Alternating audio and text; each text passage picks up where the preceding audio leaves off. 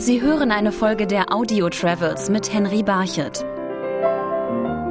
Der Pianist Julia Wendt ist ein Pianist auf Reisen.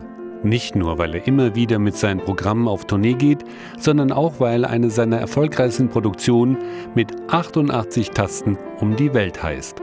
Bei unserem Treffen erklärte mir Julia Wendt, was Reisen für einen Musiker bedeutet. Reisen war immer ein Teil meines Lebens und zwar nicht nur des musikalischen, sondern auch meines allgemeinen Lebens, weil das einfach den Horizont erweitert.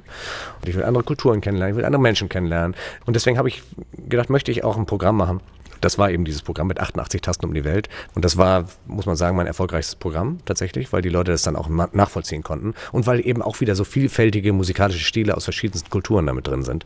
Ich wollte immer, dass die, dass die Leute eben wissen, zu was dieses tolle Instrument in der Lage ist, an verschiedenen Musikstilen. Heißt es, dass man auf das Klavier die Musikstile aus anderen Ländern übertragen kann? Ja, und das habe ich auch versucht. Ich habe zum Beispiel ein chinesisches Stück äh, im Programm, das ähm, ein Pferderennen beschreibt, wo elf Reiter tatsächlich einen waghalsigen Parcours überwinden müssen und am Ende ein Glöckchen schlagen und dann wieder zurückreiten. So, das sind elf Reiter. Also habe ich eine komplizierte Elf-Achtel-Figur, wo am Ende dieser Elf-Achtel-Figur immer das Glöckchen geschlagen wird und zwar elfmal. Aber das musikalische umzusetzen macht so einen Spaß. Und wenn ich das vorher erkläre, dann wird, erschließt sich das auch dem, dem äh, Publikum. Ne? Und ich sage dann manchmal, ich habe das noch nie fehlerfrei hinbekommen, aber ihr werdet das gar nicht merken. Das heißt, Sie schaffen es mit der Musik, die Leute dann auch zu transportieren in die Länder, die Sie bereist haben? Ich glaube schon so ein bisschen. Ne? Also man hört dann gerade bei diesem chinesischen Pferderennen, dass eben sehr viel Pentatonik, die chinesische Musik ist sehr pentatonisch. Ne? Also dieses wenn man nur die schwarzen Tasten nimmt zum Beispiel, das wäre eine pentatonische Tonleiter. Und das klingt dann gleich schon sehr chinesisch. Und klar, die Kultur ist einfach mit, also die musikalische Kultur, die hört man auch äh, mit raus. Ich habe zum Beispiel so ein ein Erlebnis mit so einem, einem Stamme der Tschuktschen gemacht, die im ewigen Eis im Norden Sibiriens leben, ne? so eine Eskimo- oder, oder Inuit-Art. Und es gibt ein Stück, ein Volkslied von denen. Und wenn man das hört, dann hört man richtig diese weite Tundra und so weiter. Man hört, man hört wirklich dem Stück an, wie die da leben. Ne? Und, ähm, und das finde ich echt super spannend. Das macht mir so einen Spaß. Auch irische Musik. Es gibt ja so viel tolle spanische Musik. Es gibt so viel tolle Musik, ähm, der man auch ganz klar anhört, woher sie kommt. Volksmusik ist ja in Deutschland eher verpönt, der Ausdruck. Aber Sie sagen, diese Volksmusik ist ein Stück Kulturgut. Absolut, und das wird auch übertragen. Ne? Also man muss sich vorstellen, gerade im Falle des Eskimos, die ja gar keine Instrumente da an sich haben, aber die singen sich die Melodien vor und das wird übertragen von Generation zu Generation. Das heißt, erstmal die Erkenntnis, es ist kein Naturvolk, sei es auch noch so isoliert, was jemals ohne Musik ausgekommen wäre. Es scheint also wirklich ein Grundbedürfnis des Menschen zu sein.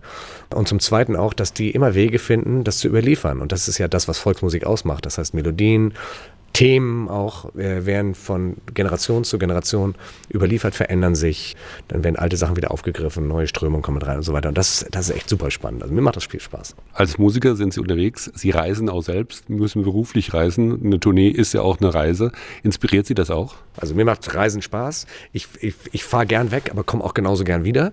Das heißt, das ist im Grunde das, was das Leben auch ausmacht. Ein sehr weiser Freund hat gerade neulich zu mir gesagt, ähm, die wirtschaftlichen Bereicherungen des Lebens sind eigentlich nicht das, was zählt, sondern die Erfahrungen und die Erlebnisse, die man hat. Und das füllt ein Leben aus und dann so ein bisschen ist das auch mein Prinzip. Bei dem Konzert wird auch dieser Aspekt der Weltmusik auch mit einfließen? Wird es da auch Stücke vergeben? Ja, absolut. Das wird, und auch ganz autobiografisch übrigens. Ne? Aus, aus, mein, aus meinem Erlebnisschatz, auch aus meiner Kindheit und alles das, was ich erlebt habe. Ich bin damals in der Türkei aufgewachsen, weil mein Vater Chefarzt am Deutschen Krankenhaus war da. Das heißt, ich habe da auch meine Wurzeln, die Musik habe ich, das habe ich nie ganz begriffen, da diese Halbtöne und das als Kind. Aber natürlich die Atmosphäre, wenn die Muezzins da von den äh, Minaretten singen und solche Sachen, das hat natürlich geprägt.